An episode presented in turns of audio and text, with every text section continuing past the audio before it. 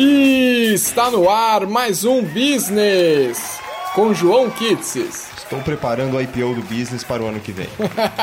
Muito bom. É, estamos também com Natália Rubio. Eu não tenho frase.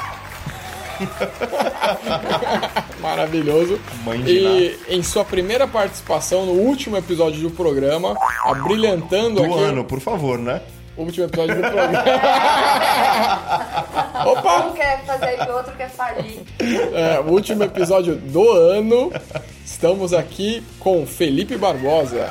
Tentando não ser expulso no meu período de experiência. Maravilhoso.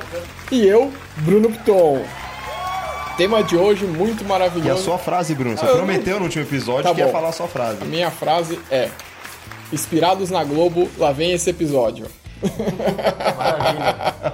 Então, já dei esse spoiler aí. No- na Globo não, no Cabrini, que vai fazer uma, uma retrospectiva diferente. Retrospectiva diferente esse ano, todos os portais. É, então, demos o spoiler, o episódio de hoje será uma retrospectiva 2018. Quais, são as, quais foram as notícias que mais impactaram os seus segmentos, o mundo dos negócios? Obviamente, na nossa opinião, que não vale muita coisa. Lógico que vale. Logo após a vinheta, vai editor!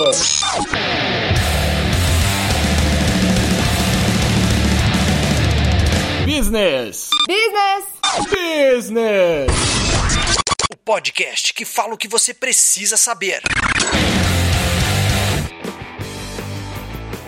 Bom, então essa, essa mesa com embasamento, pessoas com senso crítico maravilhoso. Quase um Oscar do mundo dos negócios. Exatamente, faremos a premiação dos melhores de 2018 agora. Inovamos, notícias. inovamos, somos bem inovadores. Exatamente. Bom, clima de fim de ano, já tá ouvindo Simone, então nada melhor do que uma retrospectiva. É, E como a gente decidiu as notícias? Né? Foi basicamente cagação de regra mesmo. A gente olhou o cenário, todo mundo fez uma, uma pesquisa aqui e elencou é, cada um dos integrantes da mesa, então foram 40 notícias que a gente buscou, foi atrás. é, e fizemos uma votação e selecionamos a- o top 10 aqui. Creme de la creme. Circulamos uma pesquisa para a resposta das pessoas, das quatro pessoas, Exatamente. Uma amostra de quatro. e chegamos às 10 principais notícias do ano. Exatamente. E aí não é top 10, é top nada. São 10 notícias que a gente acha que foram relevantes durante o ano. Mas temos o top 3, Isso. Isso. Tem as três que a gente acha mais importante dentro das 10. Que ficarão para o final no momento. Volta ao momento João Kleber. Vó, depois de muito tempo adormecido, voltamos com o momento João Kleber e fique até o final para ver quais são as três notícias que mais impactaram o Brasil e, e o mundo em 2018. E o universo, eu diria, hein? e o universo, bom, bom ponto. Fica a dica aí, hein? Outro spoiler. então vamos lá. Mais uma vinhetinha, por favor, editor.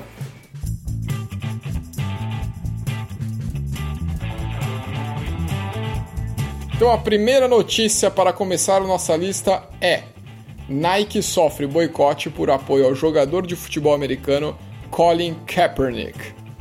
Bela pronúncia, hein? Muito Fez- obrigado. Fez fisca, hein? Ah, treinei com, com a mulher do Google horas antes desse programa. Com o nosso amigo Flávio Augusto, né? É, ele também. É, então, assim, 2018 é um ano que a gente teve muitas, muitas comoções de, de movimentos é, Social. sociais, de forma geral. Isso, é, feminismo, negros, é, homossexuais, enfim. E aí aparece esse jogador aí. Quer contar um pouquinho da história, pra quem não sabe do que se trata, João? É, do, a história dele, ele, inclusive ele é, sofreu mais retaliações do que benefícios, né? Ele é um jogador que sempre protestou contra Jogador de futebol ah, americano. futebol- jogador de futebol americano da NFL. Ele sempre foi contra a repressão e o preconceito sofrido pelos negros nos Estados Unidos. E a gente acredita que isso não acontece mais, mas isso acontece. Então, é, o preconceito ainda está em toda a sociedade brasileira, americana, europeia. E, e ele nunca no hino americano e nas homenagens que se fazia aos Estados Unidos antes dos jogos, ele nunca é, prestava a mesma homenagem que os outros jogadores. Então ele ficava sentado, ele ajoelhava ou ele deixava de fazer continência em forma de protesto é, a, a essa ao preconceito contra a cor de pele, contra os negros. E nisso a Nike em 2018 resolveu utilizar essas imagens dele ou utilizar é, o Colin como garoto propaganda é, da, do logo Just Do It, 30 anos do logo Just Do It. E aí eles fizeram uma propaganda com seja você, é, de, de novo, faça, rompa suas barreiras, faça algo com propósito e ele era o garoto propaganda. No começo a Nike, é, as ações da Nike caíram muito, a Nike sofreu um boicote por muitos americanos, só que depois isso se reverteu. E a Nike teve uma, é, uma subida nas, das ações da Nike na, na bolsa de, dos Estados Unidos Agora o número exato não lembro, mas era em torno de 15, 20%. A receita da Nike aumentou muito. Dizem que muito por conta desse posicionamento da marca em relação a esses assuntos. E aí é uma discussão se as marcas devem ou não se posicionar em relação aos assuntos polêmicos. E a Nike teve coragem e fez. Eu acho que antes de, de, discutir a questão das marcas, é grana, né? Porque sim, cara, a Nike tem dinheiro para bancar uma campanha dessas e depois, mesmo alguém batendo ou falando, a marca já está construída há muito tempo e eles vão ter grana para rebater as críticas que eles tiveram. Então eles vão conseguir estar na mídia. Agora você pensa lá, uma, um pequeno empresário, uma empresa que talvez não tenha tanto prestígio ou tanta grana para bater, tipo, o cara vai e se posiciona. E depois vem uma série. A gente sabe que a gente tá num mundo onde as pessoas questionam muito sem embasamento e aí você não tem como responder. Então, assim, eu acho que dependendo do porte da sua empresa e do seu prestígio, né, não é bom entrar em nessas questões sociais. Eu acho que um, um termômetro legal desse assunto é que vários clientes né, da Nike acabaram queimando os tênis e postaram, né? Fizeram questão de publicar isso nas redes sociais. Então, assim, se queimou é porque tinha valor. Então é, é meio que é uma coisa meio de viúva, assim, sabe? É, o cara fez questão de queimar um negócio que tem valor, um tênis caro, e postar aquilo. Se não tivesse valor, o cara não ia queimar e não ia postar. Então, por mais que os, as pessoas estivessem revoltadas com a marca ou contra aquele posicionamento, é, tem um, um, certo. Como é que eu vou dizer? Um, um contraste aí, uma, uma falta de, de coerência, né? Porque o cara fala que tá revoltado, mas faz questão de falar que tá queimando o Nike, assim, sabe? Então, ninguém vai jogar fora um negócio que não tem valor e vai contar para todo mundo. Então, se fosse o que chute, o cara ia deixar e... passar, né? Exatamente, exatamente. É. Então, é, tem esse tem esse lance, né? E como acho que o João já pontuou, né? A, a marca sofreu com isso, mas depois recuperou e não sei se subiu. Acho que o João, não sei se você. É, a Nike teve a maior, a maior cotação da história dela pós é, crise ou pós caso Colin Kaepernick. Kaepernick, perfeita, João. Acho que seu, seu CCA e CNA tá em dia. Pa é seu assim, paga nós tá em dia. E aí, assim, eu, eu, discordo um pouquinho da Nath nessa parte de se posicionar, porque eu achei alguns pontos a, as marcas, as empresas têm um papel social, né? Então, assim como elas pagam impostos e, e geram empregos e tudo mais, elas têm, elas têm um papel ativo, né? Então, todo mundo conhece a Nike, todo mundo é, consome, eu já ouviu falar, enfim. Então a empresa desse tamanho, como a gente falou, as pequenas talvez não tenham como se posicionar, mas uma, uma Nike tem que se posicionar e ser contra o racismo, por exemplo. É uma coisa óbvia, ninguém em sua consciência é a favor do racismo, né? Então, se eles têm bala e eles conseguem fazer isso, tem que se posicionar mesmo. E aí é importante porque vira mais um. A gente está discutindo sobre esse assunto, né? Então a gente está discutindo os veículos na época, todo mundo falou disso dentro e fora dos Estados Unidos, né? Então é, eu, eu acredito que seja muito importante. É, eu, eu, eu entendo o que a Nath falou e eu concordo em partes. É, realmente é, é difícil para uma empresa que tenha menor poder aquisitivo ou seja menos formadora de opinião de entrar num assunto ultra polêmico. Então eu concordo nesse ponto mas estamos falando de uma gigante, de uma líder de, de segmento, de uma marca que todo mundo conhece, é super aspiracional, e aí eu, eu realmente eu concordo com o que o Felipe falou. É, você tem quase que uma obrigação de ajudar a formar opiniões nesse caso. E aí só lembrar que a Nike é, foi falar com o jogador e patrocinar o jogador e usar ele como vitrine, como propaganda, no momento em que ele estava sem contrato, é, porque todos os times da NFL é, não, não quiseram colocar ele, ele ali junto, né? ou, ou melhor, não quiseram colocar ele para jogar por conta da, da, polêmica e tudo mais. E ele, inclusive, continua sem contrato. Ele é um jogador aposentado praticamente, né? Ele só tem contrato com a Nike. Exatamente. Eu acho que a questão é o seguinte: é, todo mundo tá dando o tom do racismo, só que esquece que assim o respeito que tem durante um hino nacional ou em relação à bandeira, que é uma coisa de cultura e tudo mais, isso não, não, não, assim, é, é uma linha tênue, porque ao mesmo tempo que ele tá apoiando uma causa, ele tá desrespeitando outra. Que até na época o Trump falou, tudo bem, a gente tá usando um cara que, que é polêmico, mas assim, dentro da, das leis e da cultura americana, e acho que até mesmo em outros países, a questão do hino, da bandeira é muito forte. Mas acho que assim, falando dos mundos, no mundo dos negócios, a maioria das empresas hoje, seja ela que no média ela usa muitos, muitos influenciadores, né? E aí até teve um episódio do Business esse ano que a gente fala, né? Por exemplo, se o cara que você contrata para representar a tua marca, ou seja ele para passar alguma mensagem, ou depois que ele passou alguma mensagem você quer atrelar a sua marca, é, você tem você tem que apoiar, você tem que ter alguma algum tipo de controle, mas é um ser humano, tá? E eu acho que assim é aquela velha história. Você ter garotos propaganda, sua marca tem que ter, ser muito sólida mesmo. Não adianta, porque senão vocês vão. É quebrar a cabeça, cara. É, é, minha opinião é que, assim, isso tem que partir de um fundo legítimo. Por isso que eu acho que é tão importante os valores de uma empresa. Acho que se uma empresa não prega, é, e, não, e não toda empresa tem que pregar o combate ao racismo. Acho que todas as pessoas precisam é, pregar isso, mas nem toda empresa precisa lutar contra isso obrigatoriamente, uhum. publicamente. Internamente, acho que é uma obrigação. Sim. É, se faz parte dos valores da empresa é, a, essa luta, e isso é público para as pessoas, acho que ela realmente tem que se posicionar.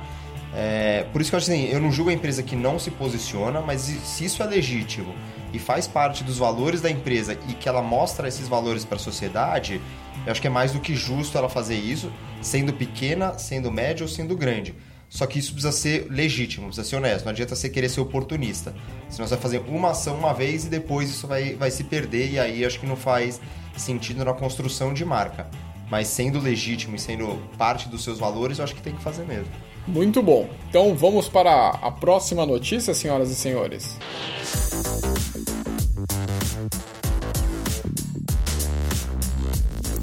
Então a nossa próxima notícia é Carros elétricos são os principais destaques no Salão do Automóvel de 2018. Então, por favor, Felipe, introduza o assunto. É, nesse ano no Salão do Automóvel, tanto a teve a Chevrolet, a Nissan e a Renault. Chevrolet Bolt, Nissan Leaf e Renault Zoe, Zoe, sei lá.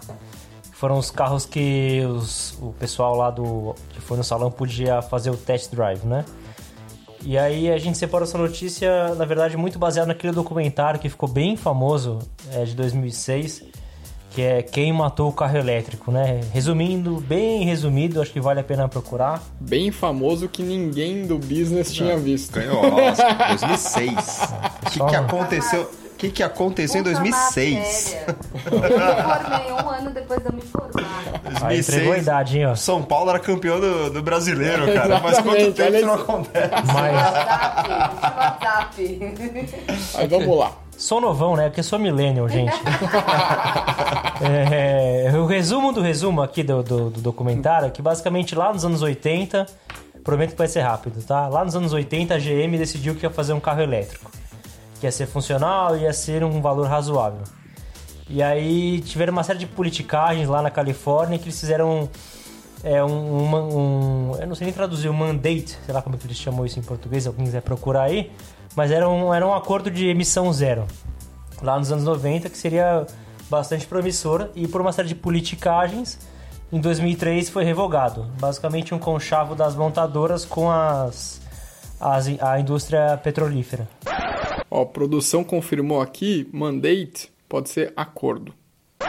Muito obrigado, viu? A gente tá com o Boninho aqui no ponto. O, o, o Boninho não, tá o Flávio Augusto aqui do é, lado. É, essa turma toda aqui, temos o comitê. É, então, basicamente é isso. Então, as companhias de, de petróleo, elas previram que ia perder muito dinheiro, obviamente, né? Não precisa ser nenhuma mãe de nada. E aí fizeram, se juntaram com as montadoras para tentar matar o carro elétrico. Bom, então depois que teve esse conluio aí para tentar matar o carro elétrico, na verdade ao mesmo tempo, né? A GM percebeu duas coisas.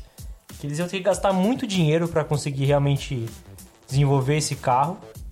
E a segunda coisa que pouca gente sabe é que o carro elétrico tem um custo de manutenção e de troca de peças muito baixo, virtualmente não existe, né? Praticamente não existe. Então é basicamente o grande pepino, como a gente até percebe nos nossos celulares, é a bateria, né? Tirando a bateria, os componentes todos ali, como tem um desgaste mecânico e tal, é o desgaste é muito pequeno. Então a GM e as montadoras todas, elas ganham grana fazendo o carro e depois prestando serviço, manutenção, revisão, etc. Então juntando o grande custo de desenvolvimento de um carro elétrico e a, eles vão deixar de perder, eles vão deixar de ganhar, na verdade, né? Esse, esse, essa parte de serviços de manutenção, então foi um grande desestimulante para eles, tá? E aí para encerrar, o último argumento que foi uma, era uma grande falácia era que, pelo menos nos Estados Unidos, a energia elétrica era gerada através do carvão, né? Pelas termoelétricas. E que a própria geração de energia seria mais poluente do que o petróleo, que se provou uma grande falácia por uma série de fatores e além do fato de a própria, o próprio carro elétrico, quando ele está sendo freado, ele tem pela própria inércia dele, a energia da inércia, ele consegue carregar a própria bateria. Só que a gente já vê isso até nos carros de Fórmula 1 hoje em dia, né? Então, é, todos os argumentos contra o carro elétrico eram falaciosos e todo mundo que votou contra, na verdade, tinha um interesse econômico por trás as montadoras e, o, e as, petro, as petroleiras, né? A gente não consegue resolver o problema do iPhone, a bateria durar um dia, quanto mais se locomover através de um carro elétrico. Brincadeiras à parte, acho que tem um grande. Acho que tem duas questões aí, né? Um, é, ainda não se tem é, um break-even necessário para você investir muito em pesquisa de carro elétrico, porque o combustível ainda é muito barato. Não tanto no Brasil, mas no maior mercado do mundo os dois maiores, Estados Unidos e China, o combustível ainda é muito barato, é, mesmo na bomba. Então, sei lá, hoje com 10, 15 dólares você enche o, o tanque de um carro normalmente nos Estados Unidos. Então, até ter esse trade-off um pouco mais justo, não vai se investir tanto dinheiro em pesquisa e não vai se investir tanto dinheiro, ou, o necessário para o desenvolvimento ser mais rápido é, no carro elétrico. Eu acho que as montadoras estão investindo certo, é, na minha opinião, humilde opinião, porque né, além de ser sustentável, ele tem um custo de, é, de rodagem muito mais barato e para e você acaba trocando toda a frota mundial e trocando toda a tecnologia, fazendo que as pessoas mudem a tecnologia dos carros. Então, daqui 20 anos, a Natália não quer, ela vai ser obrigada a trocar o carro dela por um carro elétrico. Só que ainda você tem umas dificuldades muito grandes, né? Então, é, pra você carregar a bateria do carro elétrico demora 8 horas, 9 horas. Você chega num posto, tem que ficar 2 horas para ganhar 50 km de autonomia.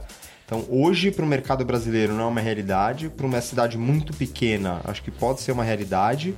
Mas enquanto ela não tiver esse trade-off de o combustível ser muito caro, é, acho que ainda demora a pesquisa. Quando isso inverter, acho que decola muito rápido. É, eu, eu acho que sim, concordo com o que o João falou. Porém, é, agora o apelo popular, né, o clamor dos afegões médios, é, cada vez mais vai fazer com que o, as montadoras se obriguem a pesquisar e acelerar um pouco mais esse processo de desenvolvimento. É, inclusive, a gente já tem aí é, casos de governos que já falaram, falou, ó, por exemplo, Londres, 2040 não tem mais é, é, carro movido a combustão fóssil, né? Petróleo, diesel, álcool, enfim. Só, é... Vou te cortar rapidinho. É claro. É Reino Unido, na verdade, né? Reino é mais que Londres. É, a Alemanha também está com, com processo de, principalmente depois do escândalo da Volkswagen com as, as falsas é, falsos testes de, de distribuição de, de, carbono ou de, de, emissão de poluentes, na verdade, é, também estão com incentivos. Então, acho que a pressão popular e dos governos vai fazer com que as montadoras acelerem o processo ou investam mais em, em tecnologia para acelerar o processo e tornar a tecnologia mais viável. Eu concordo que hoje ainda não está no, na, na perfeição, realmente ficar duas horas num posto para abastecer é impensável. É, mas ali, primeiro, para o dia a dia é, de uma cidade grande como São Paulo, as autonomias já estão bacanas. O grande problema hoje é realmente o valor do carro. Um carro que não tem tanto conforto custa 140 mil. Dos, dos exemplos que o Felipe falou, é, que são é, o Leaf, da, da o Leaf, o Zoe e o Bolt, Bolt né? É, se não me engano é isso, da Chevrolet, é, todos eles são na faixa de 120, 140 mil, então é um valor muito alto. Mas eu acho que com pressão é, e realmente as montadoras vão, vão ter, não é que elas vão precisar por marca, nada, mas é uma obrigação, elas vão ter que acelerar esse processo. É, só para comentar, a maior parte dos carros elétricos você não consegue carregar nem na sua casa. Então, assim, não é tão fácil ter mesmo na cidade. Então, isso é uma meia verdade. Na verdade, teoricamente, se você tiver um adaptador de tomada, a sua tomada do seu apartamento carrega o carro. É, então, Óbvio que ele vai demorar mais e tudo mais, então, mas, mas enfim. Alguns você consegue carregar nesse formato, mas a maior parte deles ainda não por causa justamente desse é, a quantidade, com a voltagem que chega uhum. na tomada da sua casa que é muito baixo para carregar um, um, carro elétrico. Vai demorar três dias para você carregar o carro elétrico sim, dentro da sua sim. casa, entendeu? É, o meu ponto, acho que eu tô conhecendo o assunto agora, mas eu vejo isso muito como um mercado nichado, onde vai estar tá muito ligado à, à, alta classe social. Por mais que o governo tenha interesse, eu acho que é, as montadoras ainda vão dar muito pano pra manga. Eu acho que isso vai estar como um produto muito classe A, muito nichado e as pessoas vão continuar comprando carros normais, inclusive por conta dos valores altos, porque assim, no Brasil não tem como uma, ainda uma inovação sair barata. É, eu acho que assim, ele é nichado, mas ele vai ser um futuro necessário. À medida em que o petróleo, daqui 60, 100, 200, tanto faz o, o prazo, for acabando. Então isso vai ser, uma, na minha opinião, vai ser uma medida necessária. E ele vai deixar de ser nichado e vai virar popular.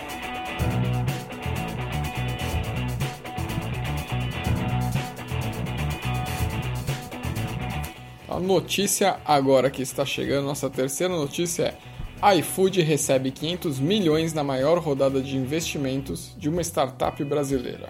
500 milhões de dólares. De dólares, verdade, importante. Que vale mais do que ouro, que barras de ouro ultimamente. Cara, eu acho que essa notícia é importante é, porque ela mostra, acho que algumas coisas que a gente não estava olhando há um bom tempo, né? Então, o iFood conseguiu consolidar esse mercado e chamar a atenção de investidores mundiais. É, o iFood vem sendo é, benchmarking para inclusive empresas chinesas que vêm olhar o uhum. iFood para ver como ele opera no Brasil. Então é, é um setor muito inovador. Não, não importante aqui é uma empresa nascida no Brasil, uma empresa nascida... brasileira. A gente que tem o síndrome de vira-lata, né? Isso, é. E, sim, primeira rodada de investimento é, criadores brasileiros, a primeira rodada também uma, um fundo brasileiro, uhum. depois veio fundos de fora, então a Naspers, que é um fundo sul-africano gigantesco, investiu, a Inova, que é do Jorge Paulo, também investiu, e assim, uma empresa brasileira chegar nesse patamar é, assim, é motivo de orgulho, e, e alguns números, o iFood foi uma, uma, das poucas, é uma das poucas empresas que não é uma companhia aberta e divulga alguns números é, públicos para o mercado. Uhum. É, o iFood é uma empresa que teve em 2018 uma receita de 82 bilhões de dólares. É, o iFood tem em 2018 mais de 390 mil corridas por dia. Então, assim, ele é de longe o maior desse setor. E aí o que eu acho que é interessante a gente discutir é, é um setor que o iFood consolidou, mas atualmente está altamente competitivo, né? Então eu acho que é isso que mostra o investimento da Móvel e Naspers no iFood nesse momento. Então se você olhar o mercado chinês, altamente competitivo nesse setor, e agora você tem a entrada de Glovo, é, muito fortes nesse mercado, com fundos muito grandes também. Então um mercado altamente competitivo, é um mercado que vai sofrer, o iFood deve sofrer se não crescer, se não arrumar bastante o setor, bastante a casa, deve sofrer com a concorrência, principalmente por esses investimentos gigantescos que Rappi e Glovo também levantaram. Então, acho que vai ser um mercado muito interessante para a gente acompanhar no ano de 2019. É, eu acho que 2018 foi marcado muito pelo boom dessas startups, né? Claro que o iFood, ele... Dizem que a partir de 2011 foi quando deu realmente, ele sai, sei lá, de 12 mil clientes para 5 milhões. Eu, eu sinto que essa parte de, de aplicativos e delivery ela é muito forte no Sudeste. É, eu não sei como funciona no, no resto do país e também nem sei como vai ficar isso para 2019, né? Como é que fica todo esse mercado de apps, startups. É, eu, eu tenho uma... também, de novo, percepção e achismo total, fazendo já até um pouco do próximo capítulo que será sobre o futuro, sobre 2019, mas é, é, quando a gente vê um investimento desse agressivo vindo de, vindo de empresas internacionais ou de grupos internacionais, ou enfim, é, é aquilo, depois de uma crise é o que dá uma esperança no, no mercado, né? Aí por um lado você fala, tipo, o mercado tá reagindo legal, é um otimismo, eleição, tudo mais, ou foi um caso isolado? A princípio não me parece um caso isolado. A gente viu recentemente, a gente tem um episódio inclusive que fala sobre é, bikes compartilhadas, sobre Elo, que ela também está recebendo vários, é, em várias rodadas de investimentos, um monte de, de investimentos estrangeiros, especialmente da China. Então me parece realmente que essas ideias boas do brasileiro, ou o jeitinho brasileiro, está se tornando um negócio e se tornando dinheiro para o país.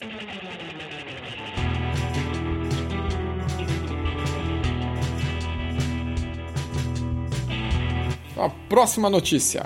Compra da Fox pela Disney é aprovada e será realizada no primeiro semestre de 2019.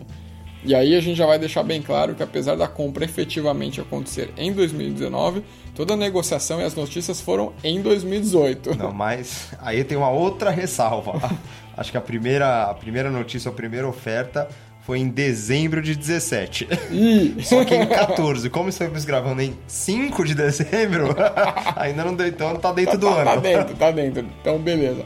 Bom, esse aqui foi um assunto que gerou muita pauta, até porque as negociações foram super truncadas, né? Foi e voltou multivezes, chegaram a anunciar a compra, aí a Fox voltou atrás porque recebeu uma, uma, uma oferta melhor da Comcast na época. E falou: não, não, a gente não vendeu na verdade, pera aí um pouquinho. Aí a Disney teve que fazer uma oferta com valor maior. É, enfim, foram idas e vindas de muita negociação até que a Disney anunciou: tipo, conseguimos, a Fox é nossa. E, e é isso aí. E só para dar um número, a oferta da Disney pela Fox foi de 71 bilhões de dólares. Nossa, gente Não dá nem pra contar esse dinheiro, né? É. Quantos zeros são? E a gente pode falar que é uma das, ou se não for a, uma das maiores transações da história. É uma consolidação do mercado de mídia fortíssimo. E um ponto que preocupa é porque a autoridade antitrust americana, que é igual ao CAD que a gente tem no Brasil, já barrou é, operações do mesmo segmento nos Estados Unidos. É, e aí isso ainda está sob aprovação do, dessa autoridade antitrust nos Estados Unidos. É, e vamos lembrar que recentemente a Disney já comprou Marvel, é, estúdios de cinema principalmente, é, propriedade intelectual da Lucasfilm Star Wars, é, então assim, Pixar, não tem mais, né? Entretenimento Acabou. é Disney. Acabou. O business. Acabou, É, tá faltando a gente falta agora. que Spotify, Netflix e Disney. E business. Ainda não tem uma rede de podcasts, então tá aí, Disney. Paga nós, compra nós. Sentimos falta nos parques. É, e aí agora o João falou de mercado de mídia. Na verdade é mais do que mídia, né? É mídia e a própria produção do conteúdo, né? Então a Disney é um conglomerado de um monte de empresas. Se vocês forem procurar aí, tem. Eles até são acionistas em empresas menores, tem fundos de venture capital, tem, um, tem dinheiro espalhado pelo mundo inteiro em todo tipo de negócio. E aí eles são mídia, claro. Ah, por exemplo, o canal, o, o canal do History Channel, não sabia, tava pesquisando pra pauta. O A&E, que é um canal também fechado. A própria ESPN, que a maioria das pessoas já sabe, é como mídia, é da Disney, mas também tem a produção de conteúdo, que é o que o Bruno falou. A Pixar com as animações, Star Wars, Marvel. Então, é... Eles acabam tendo quase que um, um monopólio, né? Então, eles produzem e acabam distribuindo, né? E aí acaba sendo uma subnotícia aí, se o Bruno me permite ser o sub-host também agora, que é a Disney Play, né? Que é mais um concorrente para Hulu, Netflix, Amazon, Amazon Prime, Amazon Prime. Amazon Prime, HBO e- Go HBO Go e é isso aí. Já lançaram? 2019 tiveram alguns, alguns detalhes revelados com o próprio nome, que é Disney Play. Então é a Disney cada vez mais consolidando como mídia e como produtora de conteúdo. E só um recado aqui, HBO, vamos melhorar o serviço do aplicativo porque tá atrás do Netflix, hein? Olha. É, e aí, só para pegar o gancho do que o Felipe falou, é, realmente temos lá em produção de conteúdo Marvel, Star Wars, todos os desenhos clássicos da Disney e tudo mais, é, até gera uma discussão que é um pouco maior que isso a gente só vai colocar aqui a ponta do iceberg, mas é que quando a gente fala, por exemplo, de cinema, o calendário de cinema inteiro, do ano inteiro, já tem Disney. Né? É aquela coisa de eles, eles começarem a concorrer entre, entre si, né? É, e aí, só para colocar também, com a compra da Fox, muitos nerds como eu ficam animados, porque vêem as propriedades intelectuais, querem fazer o mundo com todos os super-heróis e tudo mais. É, mas na verdade, o ponto principal da compra da Disney é realmente o sistema de, de streaming a princípio, é o que fez ou motivou mais a, a compra. Que agora a gente sabe da Disney Play, mas na época era ainda bem especulativo, ninguém sabia muito bem exatamente porquê. Mas junto no pacote veio a, a Fox News, por exemplo. Então tem, tem realmente uma diversidade no, no portfólio gigantesca. É, e na verdade, você como nerd devia se preocupar, porque alguns dos personagens da Fox vão ficar tão é, segundo, terceiro escalão dentro do conglomerado Disney que eles podem perder relevância. Então, em Sim. algum momento, eles vão ter que matar personagens, investir em outros. É, então, essa concentração de mercado tende a ser preocupante. Inclusive, o CAD brasileiro teve que se pronunciar, se pronunciou alguns dias atrás, falando que é preocupante e merece mais análise antes da aprovação. Então, nem tudo são flores nesse mercado de desses conglomerados de entretenimento. É, o que eu acho do que a Disney falou, e acho que é um recado para todas as marcas, né, que é, construa sem pensar em vender, né? Porque hoje em dia você vê muitas empresas que já constroem pensando, porra, será que eu vou vender? Será que algum grupo quer comprar? E eles falaram, não, faça algo do mas acho que isso é importante para quem é empreendedor, né? No Brasil tem muito disso, acho que é até um esses itens de startups é pô, vou fazer uma marca, ai, quem será que vai comprar e tudo mais? Não, faça, tenha prazer no que você faz, constrói, é tudo a longo prazo. Quantos anos existe a Disney? E que seja e o rato compra... mais rico do mundo. É. é isso. E eu faria Nightland.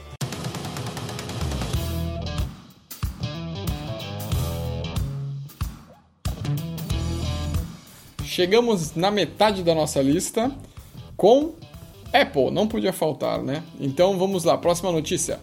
Apple atinge valor de 1 trilhão de dólares na bolsa e é recorde nos Estados Unidos. Bom, então é basicamente, como o Bruno já falou, a Apple se tornou a primeira empresa americana a atingir essa marca de valor de mercado de 1 trilhão de dólares, basicamente pelas ações que ela vende, né, que se valorizaram. É importante dizer que ela está na frente da Microsoft, da Alphabet, que é o Google, né? a holding do Google. É o grupo onde o Google está inserido, né? Exatamente. Né? Mas a Apple não é a primeira empresa do mundo a valer um trilhão de dólares. Em 2007, claro que eu tive que pesquisar isso para a pauta, né? Ninguém, acho que quase ninguém sabia disso. Tem uma petrolífera chinesa chamada PetroChina, que vai ganhar um prêmio também pelo nome bem criativo que tem, que já conseguiu esse feito na Bolsa de Xangai. É, e eu queria dizer que esse número foi sendo atualizado ao longo de 2018 e é, algumas quedas. Depois a Microsoft chegou a um trilhão, só que todas hoje tiveram uma queda é, razoável, estão, estão no patamar de 800 bilhões de dólares. Só a título de comparativo, o PIB da Argentina é 637 bilhões de dólares. Dá para comprar. Dá Se vender, dá para comprar a Argentina. Se o Macra negociar direitinho. Se negociar direitinho, ainda leva um troco, né? Leva um troco em vinho ainda, né? E aí, só um, uma explicação, aí um, bem por cima, por que, que a Apple se despontou tanto nos últimos meses, né? Na verdade, essa notícia é de agosto, do comecinho de agosto, então no, no trimestre anterior. Basicamente, a gente já sabe, todo mundo imagina, venda de iPhone, né?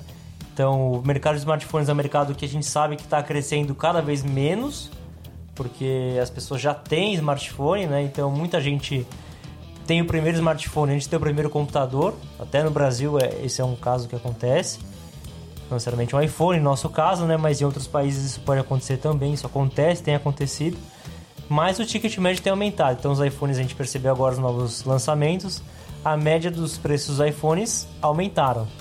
Isso combinado com a venda de serviços, que é o storage do iCloud, uh, iTunes, etc. Não, e uma empresa que consegue vender um fone de ouvido a 270 dólares, vá dormir, né? Tá, tá de parabéns. Pelo amor de Deus, velho. Eu acho que tá de parabéns. Aí sim, não queria viu? dizer, mas tem nego na mesa que comprou, hein? não sou eu, tá, gente? Nem eu. É, eu, tenho uma, uma opinião complementando aqui o que o Felipe falou, que justifica essa subida da época, é uma questão um pouco mais técnica, né? É, o Donald Trump fez uma reforma tributária profunda nos Estados Unidos, não vale aqui a pena explicar o que, que mudou, porque é bem complexo, mas ele aliviou essas empresas que voltassem para os Estados Unidos no pagamento de alguns impostos. Então, a maior parte dessas empresas estava sediada em, na Irlanda, estava sediada na Holanda e algumas. China, né? É, não, na- na China eles não, não sediavam. É mesmo? Eles sediavam quase em para... não era paraíso fiscal, mas eram países que tinham uma tributação muito baixa. E muitas dessas empresas voltaram ao seu, a sua sede, a sua matriz, para os Estados Unidos. é, com uma promessa de possíveis dividendos maiores, lucros maiores com impostos menores. Isso incentiva a compra de ação. Porque no fundo, o- a ação dela, como é que é calculado o valor da empresa de companhias abertas? Eles pegam é, o total de. Eles pegam o valor da ação unitária vezes a quantidade de ações que a empresa tem para chegar nesse número de um trilhão.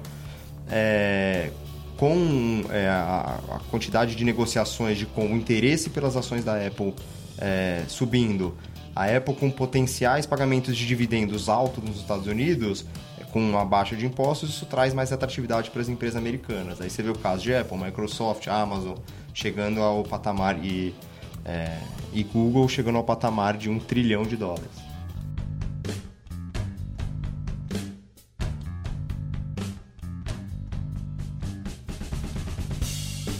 A sexta notícia agora, estamos chegando perto do fim da lista, é Itaú compra participação de 49,9% da XP Investimentos. É, acho que esse mercado é interessante, até uma pergunta para vocês. É, vocês investiam o dinheiro de vocês há 5, 6 anos atrás? Ou o pais de vocês utilizam plataformas, ah, investimentos diversificados, como é, diferentes de um CDB ou um título do Tesouro? É, Eu nem tinha dinheiro para investir, mas também mesmo que tivesse, Continuo provavelmente... É, também tem esse- essa questão aí, mas não, com certeza não. Acho que é um mercado realmente que cresceu nos últimos anos. Aí as pessoas estão um pouquinho mais ligadas no que é investimento, educação financeira, enfim. Bom, eu acho que eu sou exceção, então. Acho que desde 2011 eu já comecei a pesquisar sobre esse assunto e comecei com, com acho que todo mundo começava curioso, né? Você não tem muita conta para pagar, você tá novo, tal, né? Não tem filho, aí você começa com home broker, tal, com ações, então inclusive até fui cliente XP, sem nenhum merchan aí, lá em 2011, 2012 com bolsa de valores, mas era meio loucura, né? Muita mais para testar, sem muito muita O responsabilidade. cara começou com bolsa de valores, é. Temos um arrojado na mesa, hein? Temos um agressivo, né? Ou um não sabia o que estava fazendo. É. Totalmente, totalmente falta de juízo, né? falta de boletos. Se tivesse mais uns dois boletos ali, não fazia isso. Tanto é que hoje mesmo eu não, não tô atuando nesse mercado de ação. Mas enfim, é uma coisa que eu acompanhei de perto essa escalada aí. E hoje a gente vê até comercial em TV aberta, né? Então a gente vê que, de certa forma, né? A gente sabe que na média o brasileiro está endividado e não tem passado anos muito bons, né?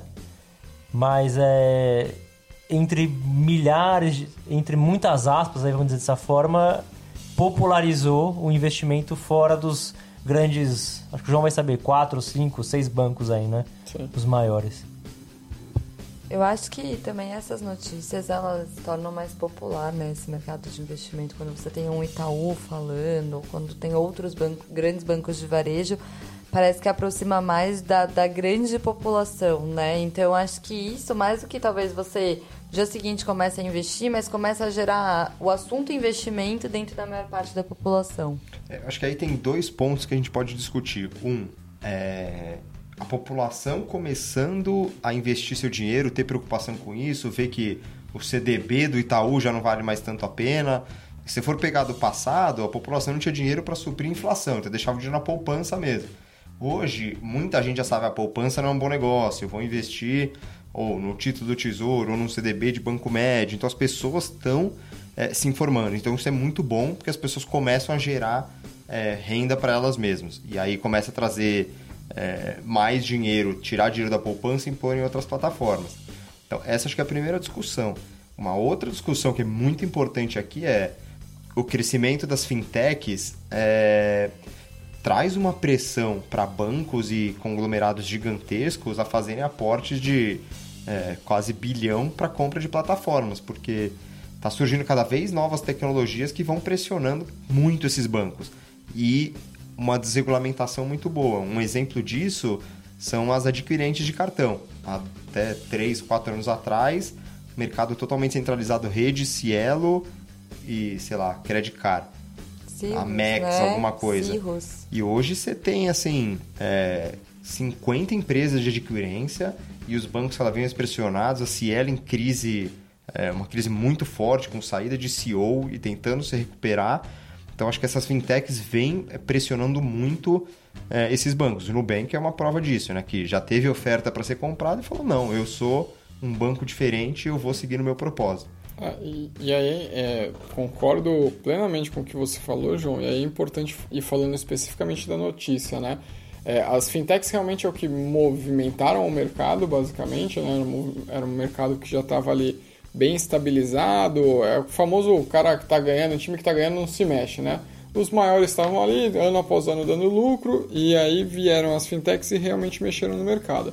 Mas falando especialmente da notícia e por que, que ela é importante, por que, que ela, a gente destacou ela, é primeiro que a XP Investimentos é uma corretora que estava ganhando muita projeção no mercado de, de, de investimento, que é era uma corretora que veio do nada, né? ela realmente teve um crescimento exponencial, que nos últimos anos estavam crescendo de uma forma gigantesca. Aí o Itaú, que não é bobo nem nada, viu o movimento de mercado e falou, pô, preciso é, agregar esses clientes para a minha base. E é interessante dizer que os clientes da XP, a gente tem o cara lá que tem, sei lá, milhões na conta, mas a gente tinha também, ou tem ainda, na verdade, é, clientes que são, vamos dizer, um afegão médio ali, um cara que tem, sei lá, 20 mil para investir, 10 mil, 5 mil. Então é uma forma que o Itaú fez, que conseguiu movimentar e trazer um público que não estava investindo com o próprio banco. É, e só para falar, a própria XP já divulgou notícias de que ela vai virar banco é, num curto período de tempo, para concorrer com os outros bancos também.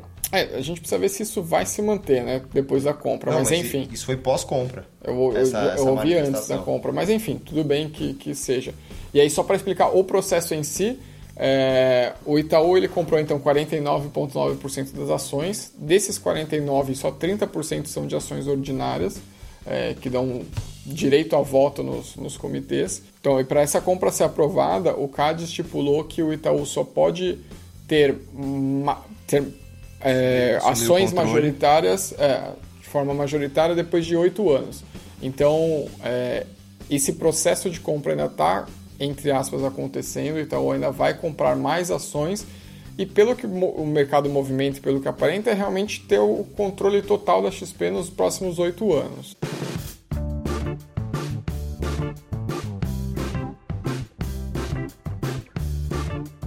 Nossa sétima notícia, que quase chegou no pódio, mas não deu para ela, foi: Canadá legaliza finalmente a maconha. Então, se você não ouviu ainda, temos um programa só para falar de maconha. Pause agora, vá lá no seu feed e ouça. Um dos mais ouvidos por sinal, vale a pena Exatamente. quem não conhece, quem não ouviu ainda. Um dos mais ouvidos por enquanto no nosso lindo feed de podcasts, falando especificamente disso. Inclusive, para você ver como o business é tendência, a gente já tinha dado essa letra lá. É, você vai ouvir, você vai saber. Talvez não lembre. Talvez também. João demorou um pouquinho para pegar a piada, é, mas deu. É, aí você já vê, né? mas é isso aí, legalizou. No Canadá. No Canadá. A Luísa. A Luísa tá louca. Luísa pode usar sua maconha. E ó, a gente vai deixar essa notícia assim, porque realmente vão ouvir o, o cast especial, o episódio especial sobre isso. A gente não, não é polêmico, a gente fala do mercado mesmo e vale a pena ouvir. Boa. Inclusive, queria parabenizar um ouvinte nosso que comentou nosso episódio de maconha e disse que já tem um business plan pronto assim que aprovar no Brasil. Sensacional. Olha! Temos o business incentivando o empreendedorismo. Exatamente, inspiracional, hein? E se der certo, chama nós.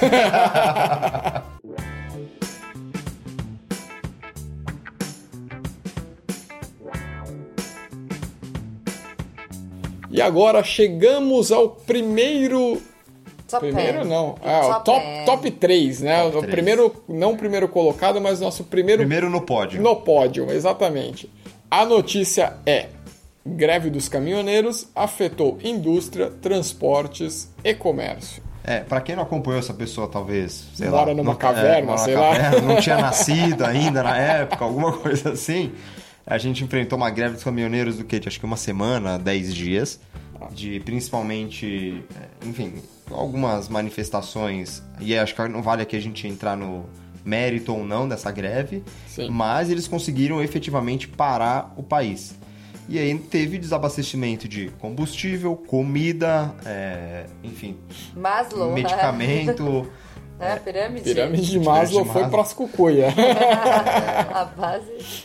E, e, cara, e assim, você vê o quanto o país. Um, primeiro, o quanto o país é sensível em questão de logística. Sim. Então, cara, os caminhoneiros pararam, não tinha o que fazer. Você tinha filas gigantes de combustível aqui em São Paulo, né, meu, acabou o combustível. em mercados menores acabou a comida, cara. Teve uma galera que já entrou em choque e já foi. Teve o pessoal entrando em choque. E é que tem um pouco do frenesi também. A pessoa, não, notícia, notícia, vai lá e sai correndo. Igual quando voltou o abastecimento de combustível, o posto aqui em frente tinha filas quilométricas. Cara, vai amanhã, vai depois de amanhã, vai daqui três dias. A galera gosta. É, filas né? quilométricas. Mas aí acho que a questão é, um, o governo usou disso para justificar também crescimento. Eu, pelo menos, a minha percepção é que eu vi é, a greve dos caminhoneiros, sei lá, foi em agosto, eu vi impactos no PIB até novembro, o governo justificando, sabe? É, não, porque a greve dos caminhoneiros, a greve dos caminhoneiros.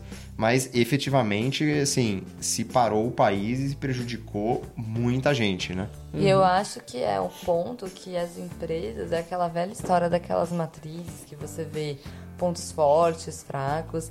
Quem, na maioria das empresas, pensaria que essa, esse item do combustível, na época eu vi até alguns, alguns debates de negócios, que é como que você, hoje as empresas elas acabam vendo muito concorrentes diretos ou fatores muito próximos e acabam esquecendo desses impactos, porque assim, a gasolina para uma comida. Quando que o cara ia pensar, nossa, eu vou ficar sem.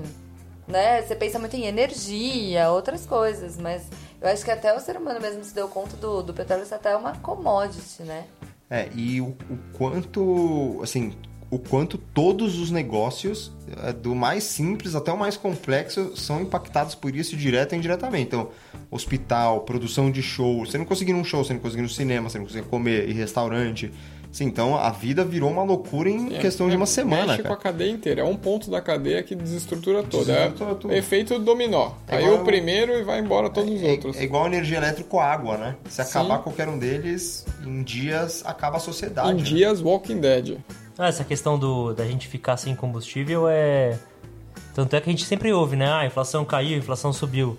E quase sempre é, ah, puxada pela alta ou pela baixa do petróleo. Porque direta e indiretamente o combustível está associado a tudo que a gente faz, né? Desde a gente chegar aqui no nosso. Na Business, na Business Towers aqui para fazer nosso podcast. Business Tower Corporation. até o cara que vai. que plantou o mamão lá e levou para o mercado, a gente compra, enfim, tudo tem o preço do combustível embutido ali, né? E aí teve uma série de coisas, desde a da dependência quase que total do Brasil na malha. eh, não é ferroviária, é malha Viária. Malha viária, Viária. perfeito. Por isso que o Bruno ganha milhões pra estar aqui. a malha viária, né? Desde JK, é um- a gente pode até ser um- uma pauta num futuro episódio. Enfim, então a dependência da malha viária, a política de, de preços da, que vai- do combustível que chega na bomba, às vezes tem uma isenção para refinaria e não vai para bomba.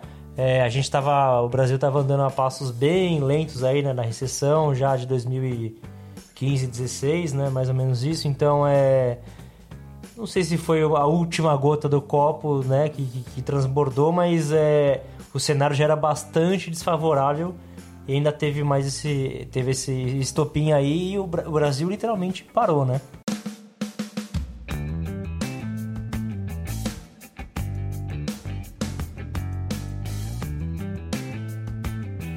E aí chegamos na segunda notícia mais importante do ano, na nossa digníssima opinião, que é SpaceX lança com sucesso o foguete Falcon 9 e ele volta para a Terra. Ó, e aí por que, que nós falamos que ela é importante e interessante? Primeiro porque assim, realmente é um marco para o segmento, né? É, o, o- volume de custos que você tem amenizados com um foguete que tem a capacidade de ir e voltar é imenso. Pensa que cada foguete desse para ser construído é, ele, ele, gera, ele gasta recursos de, na casa de bilhões de dólares. E aí, até então, ele simplesmente era ou destruído no próprio espaço ou caía no mar de uma forma que era impossível de, de se usar. E aí agora temos o Falcon 9 que vai e volta. É o, o foguete bumerangue. é, lembrando que teve antes do, é, desse Falcon 9 o ônibus espacial que já ia e voltava também, né? Sim, mas o. Mas é diferente mas a, é, a propulsão do. A proposta, na verdade, é que o foguete é a propulsão é, e, do, do, que te leva para o é, espaço. E, e, o ônibus espacial deixava pedaços ao longo do caminho, mas ele não voltava uma cápsula e sim voltava um avião. Sim, é, a parada aqui é ser reutilizável. É o foguete reciclável. E é uma entrega tangível do Elon Musk, né? Que finalmente ele tanto promete que a gente vai para o espaço, vai para Marte, vai para não sei aonde, vai morar não sei aonde. E promessa, promessa, promessa, tem gente que bota uma fé no cara e tem gente que fala que ele é o Ike Batista americano, né? então ele botar o, realmente o, o Falcon 9 no espaço e, e ele pousar de novo é uma entrega mais do que tangível ali do que realmente eles estão no caminho certo, né? Sim, e aí, uh, de novo, além dele mexer com o segmento todo de astronautas e aeronaves e tudo mais, é, você abre novas possibilidades, né? Então aí, aí tudo bem, bem que a gente está falando de muitos anos para frente, muita especulação e tudo mais, mas é aquela história, pô, vamos conseguir chegar a Marte, colonizar outros planetas, é, ou pelo menos começar com uma estação na Lua e tudo mais, isso gera uma, uma série de oportunidades é, que até então eram impensáveis. É, e aí só pontuar também que a gente acha importante, além do Falcon 9, é, tem a SpaceX tem o seu segundo produto que é o Falcon Heavy, que eles intitulam no próprio site deles como o foguete mais poderoso do mundo, né? É. Que são Desculpa, Bruno. Que vou complementar aqui a informação. O Falcon Heavy, na verdade, são três motores do Falcon 9 que lá na ponta é, ficou bem famoso. Ele tem um, como se fosse uma cápsula que abre, e dentro daquela cápsula que abre teve o carro o Tesla. Não sei se é o modelo 3, se alguém souber aí, a gente. Daqui a pouco o Boninho fala pra gente no ponto Deixa aqui. nos comentários. Era um carro do, do, da Tesla, que é outra empresa do Elon Musk, que fez aquele famoso lançamento do carro no espaço, né? Que teve o, o astronauta lá sentadinho no carro, que todo mundo viu. E há quem diga que aquilo lá foi um corpo de alguém que o Elon Musk matou e foi a melhor é, forma. É, o assassino perfeito. Vai ser o novo livro de Agatha Christie. Se pudesse ser feito, seria sobre Ah, isso. Só dispensou o corpo no espaço. E aí, é, na verdade, lançar o carro foi uma baita jogada de marketing, né? Colocar objetos em órbita não é novidade. A China faz, a Rússia faz, os Estados Unidos faz com satélites todos tem por aí, né? Mas é, foi uma baita jogada de marketing. O carro ficou lá, enfim, teve desde miniatura do carrinho da Hot Wheels até é, teve o guia do mochileiro, da- né? Do, do, do- Mochileiro das Galáxias. as galáxias, o rapazinho que, que o O escritor. autor, putz, É. agora eu não vou lembrar Esse o aí, a os nerds vão me matar agora, também. mas é ele. Então é uma baita jogada de marketing, a primeira entrega tangível do cara, do Elon, e abre aí a gente começar a pirar nos próximos 10, 20, 40. Douglas, Douglas Adams, aqui o Boninho falou no ponto. Então é a primeira entrega tangível do cara e começa a abrir é, pautas para as próximas décadas a respeito de direito espacial, de mineração de outros planetas e enfim, por aí vai. E aí é uma opinião pessoal, com certeza esse vai ser um marco. Assim como hoje a gente olha para trás e vê o, o primeiro homem na Lua, eu acho que daqui a uns anos o outro landmark, já que a gente está falando em Estados Unidos, com certeza vai ser esse lançamento ou, a- ou esse foguete que consegue voltar. É, e lembrando que a gente gosta, a gente tem uma tendência a sempre botar a credibilidade ocupa em uma pessoa só, mas esse trabalho, tanto da, da SpaceX, foi desenvolvido em conjunto até com a NASA. Então, assim, são trabalhos sempre em conjuntos e a NASA promete estar é, em só levar seres humanos a Marte, salvo engano, em 2030. Ou seja, está chegando. Mas mais duas Copas aí estaremos em Marte, hein? A gente vai ver só pela Globo mesmo, né? No caso. Pelo Netflix, né? Pode ser também.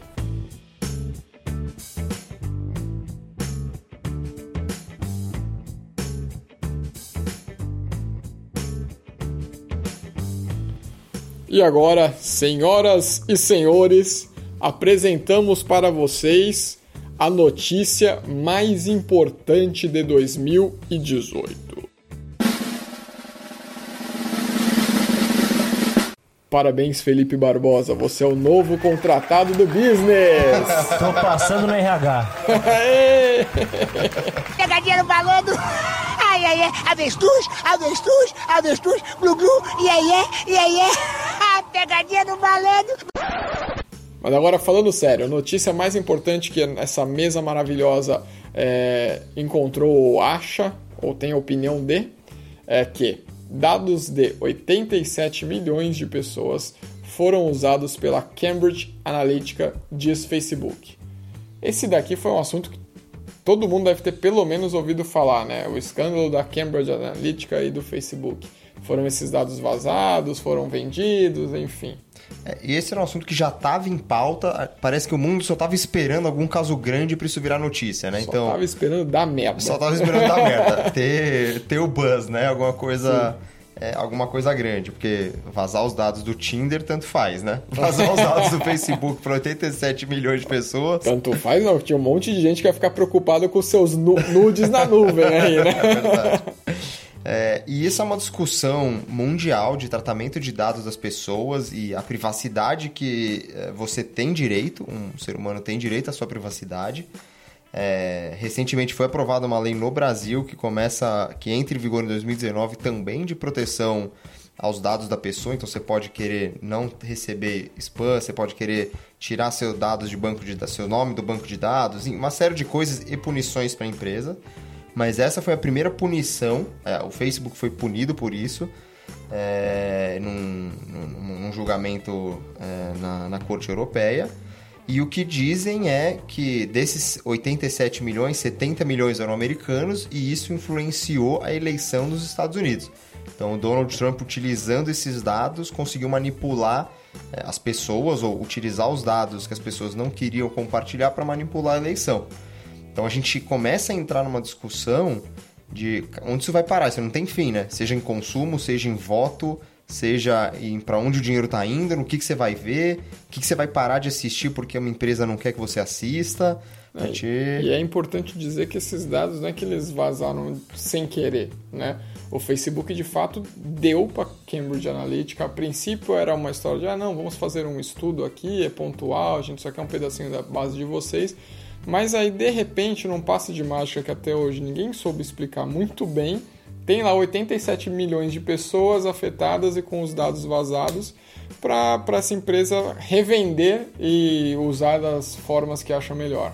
Mas que tipo de dado que eles venderam? Todos, Tudo. desde dados É. demográficos, de tipo... Ah, por exemplo, temos a Natália. A Natália, ela tem o João como amigo, eles vão em bares juntos, eles são, eles discutem debatem, sei lá, política e se tem um viés mais de direita ou de esquerda. Enfim, com esses dados de perfil, você consegue mapear e até manipular, por exemplo, através de, de, é, é, de, de advertisement, né, de propaganda, no caso é, que foi muito falado, exatamente as eleições do, nos Estados Unidos. E eles manipularam tanto, ou souberam trabalhar tanto essa base de dados, que eles chegavam a micro-regiões.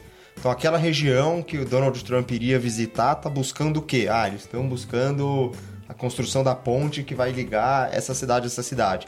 Ele ia lá defender a construção da ponte. A outra cidade era mais a luta contra, sei lá, o racismo. Ou a favor, como disse nosso amigo Felipe. Gente, pelo amor de Deus, vocês me entenderam, né, gente? é, a luta contra o racismo. Ele ia lá nessa cidade defender a luta contra o racismo. Então, é uma questão de oportunidade também, né? Tá, mas aí é uma, é uma coisa que pra mim não ficou claro. Por exemplo, dizem que hoje, se você ler as políticas do aplicativo, ninguém tem no celular. Mas não tinha nada que protegia o Facebook dos caras que deram um ok pra esse tipo de informação? É que realmente eles divulgaram? Porque sim, um outro lado da história é que as pessoas davam aceite no tipo de informações.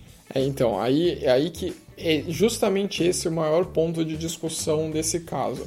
É, teoricamente, o Facebook pode sim vender é, os dados dos seus usuários. é, e aí é uma coisa que a gente sempre fala aqui, não, nunca me canso de repetir, que é quando o serviço gratu é gratuito é que o produto é você. Então, sim, ele pod poderia vender, só que ele não poderia apontar quem é. Então, ele não poderia falar, tipo, ó, a Natália é uma mulher de 30 anos, que sei lá, que estudou no Mackenzie, blá blá blá. Não. Ele falava, ó, eu tenho uma pessoa, eu tenho um grupo de pessoas que tem esse perfil assim, assim, assado. E aí, no caso da Cambridge Analytica, eles apontavam exatamente os nomes, os nomes quem era a pessoa, era, era pontual, era pessoa a pessoa, não era um grupo de pessoas. É, a grande defesa deles é a anonimização dos dados, É, né? Então é o que o exatamente. Bruno falou. Então, ah, tem esse grupo de pessoas aqui que tem esse comportamento determinado. Só que aí você não consegue, não deveria conseguir é, rastrear a ponto de falar que a Natália fez isso ou aquilo. E é justamente isso. E aí, para pontuar, caso alguém tenha se perdido na informação toda que rolou ao longo do ano, a grande maioria dessas informações foi, foi vazada ou foi consentida, foi informada, né, com um consenso assim meio duvidoso por meio daqueles testezinhos bestas do Facebook, né? Bestas não sou eu que vou julgar, né? Mas enfim, aquela coisa. Quem é você no Friends? Quem é o personagem de tal série? Qual super-herói você é? É, exatamente. Então E parem aí- de fazer essa porra. para de fazer isso, cara. É, é tudo enganação. Então é. Eles falam, ah, vamos usar o teu e-mail, a tua idade, o teu perfil de consumo. E aí eu, nunca fiz esses testes, mas não sei se tinha as informações todas ali ou estava de certa forma oculta. Mas foi por meio desses testes que a, que a Cambridge conseguiu os dados todos dos- das pessoas. E a gente vai ver grandes movimentos no Brasil, é, Europa, Estados Unidos um pouco menos, mas Europa muito, de fortalecimento e multa de empresas que vazam dados de usuários sem autorização ou você tem que ter uma autorização específica para vazar os dados, não pode ser a genérico, o cara tem que clicar que autoriza. Então hoje, você entra lá, ou é isso ou não tem. Então, o que eles querem é, beleza, ó, você aceita os termos e políticas, mas se você quiser compartilhar dados, vai ter que ser um opt-in que vem desclicado. O cara tem que ir lá e clicar no opt, no botãozinho para poder compartilhar. e ele então, tem que ser bem claro, né? Tipo, eu aceito dividir os meus dados, basicamente isso. É, mas eu acho que não só prejudicou o Facebook, né? Que foi pro tribunal, como a Cambridge, que faliu, certo? Eles É, fecharam. Mas várias empresas, várias marcas. Por quê? Várias marcas têm o- a parte de monitoramento, né? Que é o- basicamente você entender o que, que as pessoas estão falando de você no Facebook. É, dentro das ferramentas de monitoramento, o Facebook já era super complicado, porque se o cara não marcasse o seu perfil ou falasse na sua página, essas ferramentas elas eram bloqueadas para procurar, né, quem, quem tá falando. Então, às vezes, no meio de uma crise, as empresas acabavam não tendo visibilidade, ou se tinham, já era num momento muito crítico. Só que, por exemplo, com toda essa história, eles pioraram agora esse monitoramento. Então, antes eu sabia, por exemplo, sabe, conseguia monitorar que era o João que publicou lá na página do business. Mas agora nem o nome eles dão. Então é como se fosse um bloqueio mesmo para outras marcas falarem com os clientes. Então, a não ser que o cara esteja muito afim de seguir, isso complicou a vida de várias empresas. É, é, de fato, o Facebook teve que tomar algumas atitudes é, pra, de proteção do seu usuário e tudo mais, que pegou muito mal, né? Mas esse é um assunto muito longo. Se a gente for debater, a gente tem- pode fazer um podcast só para ele, apesar que ele já foi bastante falado e tudo mais. É, gente, de uma forma geral, só uma dica que eu acho que vale pra tudo: bom senso. Então você vai fazer um teste de quem é você no Friends. Por que, que o cara quer saber? Ele te pede informação da sua localização, acesso ao teu microfone, ao teu álbum de fotos, à tua câmera. Não precisa, né? Então, um e-mail e vá lá. A Capricho já fazia isso sem informação nenhuma, na verdade. Exatamente, era só fazer o xizinho com a caneta Bic, entendeu? Então, é, o que, que eu tô usando? O serviço de corrida de para monitorar o meu percurso na corrida? GPS faz sentido. Agora, microfone? Acho que não, né? Então, gente, bom senso, tá? Acho que mamãe e papai estavam certos lá atrás. Bom senso, por Ô, favor. ô, Barba, desde Adão, o ser humano não tem bom senso.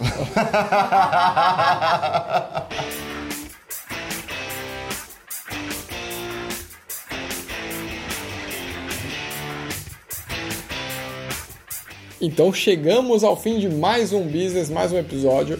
É, esse episódio foi um pouquinho mais longo porque a gente tinha muitas notícias para comentar. A gente espera que você tenha gostado, ouvido até o final. É, se vocês querem saber mais informações sobre alguma notícia específica, algum tema específico, fala com a gente, comenta. A gente tem ah, é, perfis no Facebook, no LinkedIn, só procurar Business ou Businesscast você acha. Mas deixe seu comentário, fala com a gente, é, ajuda a gente a que mais pessoas cheguem nesses, nos nossos conteúdos, compartilhem, é, dê cinco estrelinhas no iTunes. E compartilhe com um amigo. Fica aí a missão. Compartilhe o business com, com, com um amigo e passe para frente conhecimento. Exatamente. É, como diria o Guga Mafra do GugaCast, é a pirâmide da brodagem. Passe para um amigo e peça para ele passar para mais dois. que assim a gente chega longe. É, então é isso. É isso. Nos vemos no ano que vem. Já temos um programa prometido de o que esperar em 2019. Talvez a gente não grave? Talvez, mas a princípio esse é o planejamento. Muito obrigado pela participação do nosso querido Felipe Barbosa, também conhecido como Barba. Que isso, eu que agradeço pelo convite e ano que vem estaremos de novo aí, espera. É isso aí, muito obrigado a todos e tchau!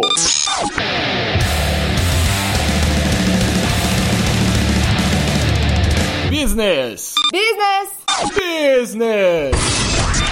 Podcast que fala o que você precisa saber.